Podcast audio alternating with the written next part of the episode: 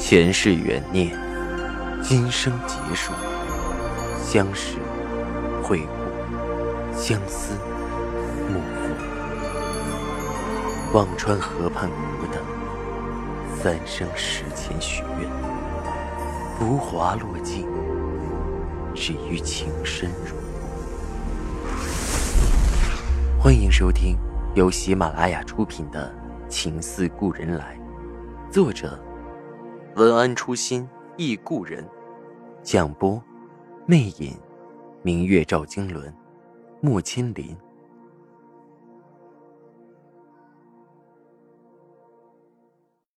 第一百七十五集，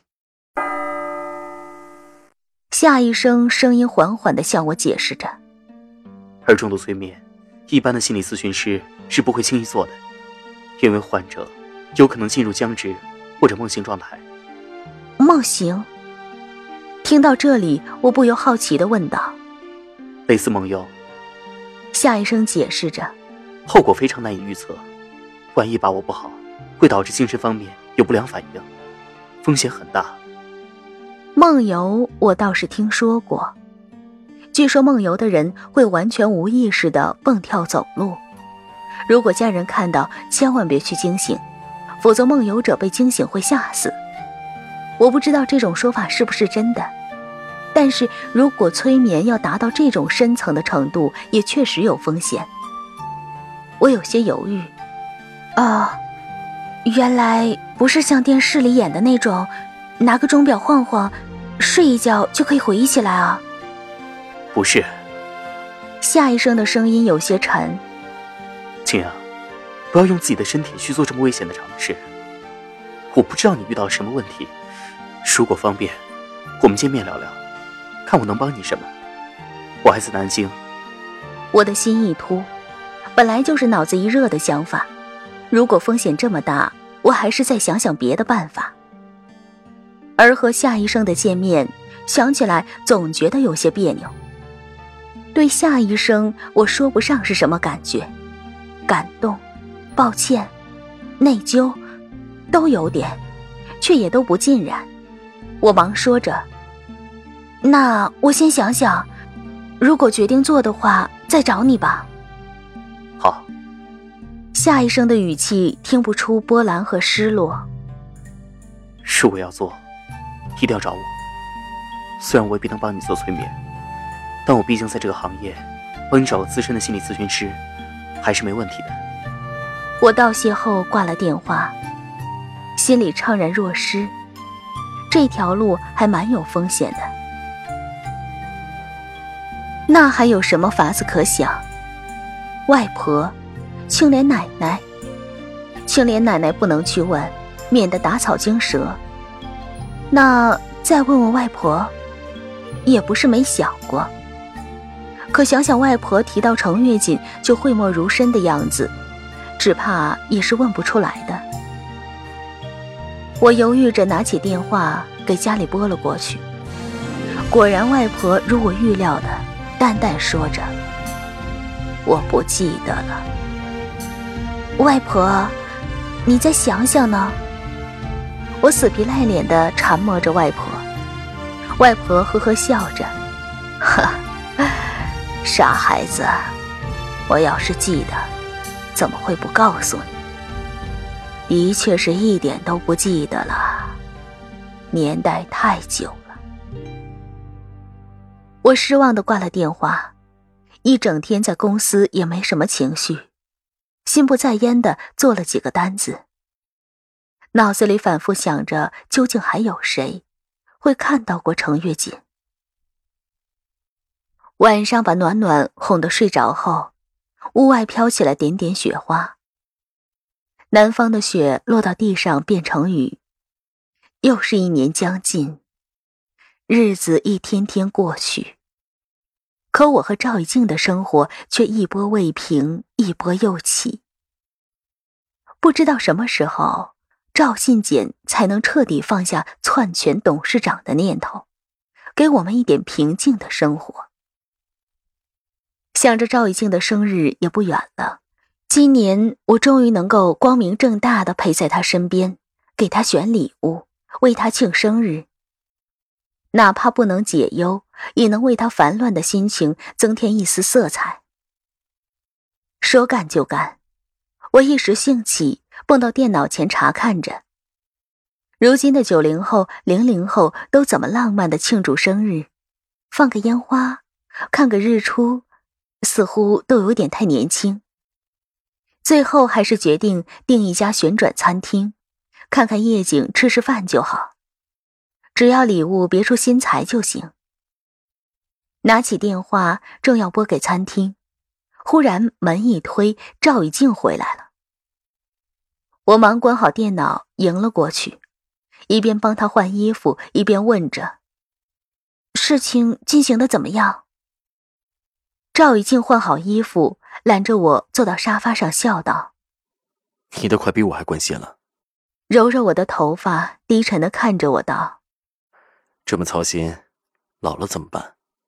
人家是娶老婆，我是娶老太婆。我捶了他一拳，笑道：“ 我没嫌你老，你倒嫌弃我来，懂不懂得害羞啊？”却被他轻轻握住手腕，揽进了怀里，低声说着：“没羞没臊，才是夫妻相处之道。”居然还挺押韵。他总能一本正经的把我搞得面红耳赤。我一边推着他，一边转移着话题说道：“对了，你生日要到了，想要什么礼物？我先征求征求你的意见，要是没什么需要的，我就自己看着办了。”赵已经什么都不缺，我也只是随口一问，没想到他竟然看着我，勾唇露出个有些坏的笑。谁说我没需要的？我需要个老婆。你又来，我的脸又烫起来，嘟囔着：“再这么没正形，我不和你说话了。”我和你说正经的。赵以静敛了笑意，用力握住了我的手。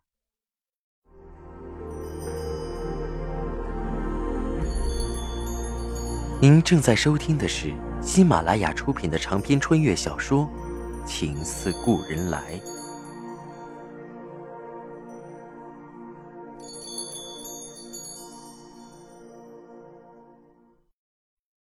青阳，我们就在那天领证吧。我的心腾的一下窜到了嗓子眼儿。结婚这个词，是不是世界上最浪漫的情话？我和赵一静都有些过分理智，不是浪漫的人。可是他那淡淡的话，总能直接击中心脏，比任何的誓言、任何的举止都更浪漫的无以复加。我脸红心跳的怔了半天，憋出几个字：“就这样。”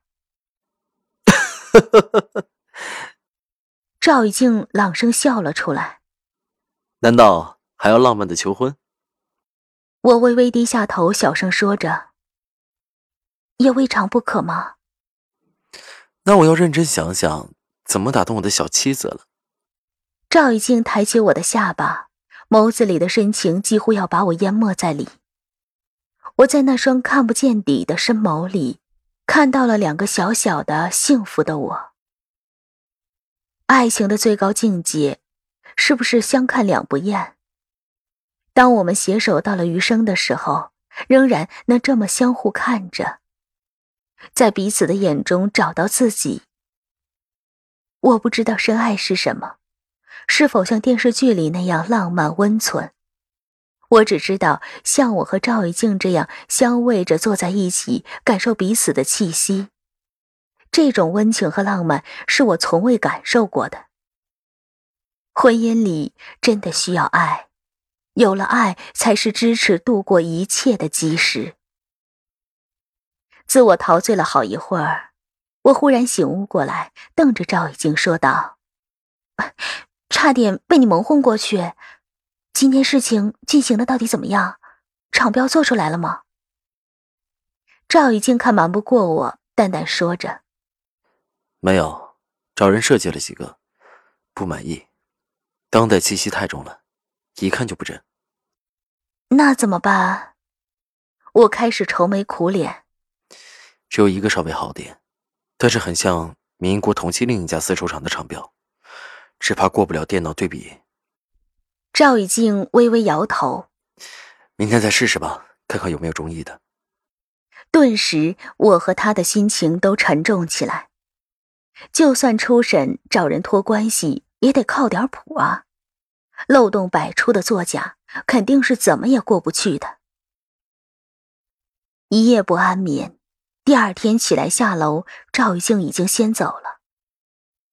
李姐看到我说着：“赵先生刚走，您起来后告诉您，今天路滑不好开，坐张师傅的车去你公司。”张师傅是赵玉静公司的司机。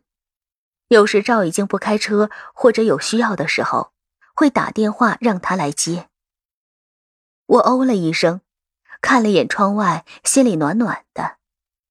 昨晚下了雪，化了，到了后半夜降温上了冻，路上又滑又拧，的确很不好开，刹车都不好踩。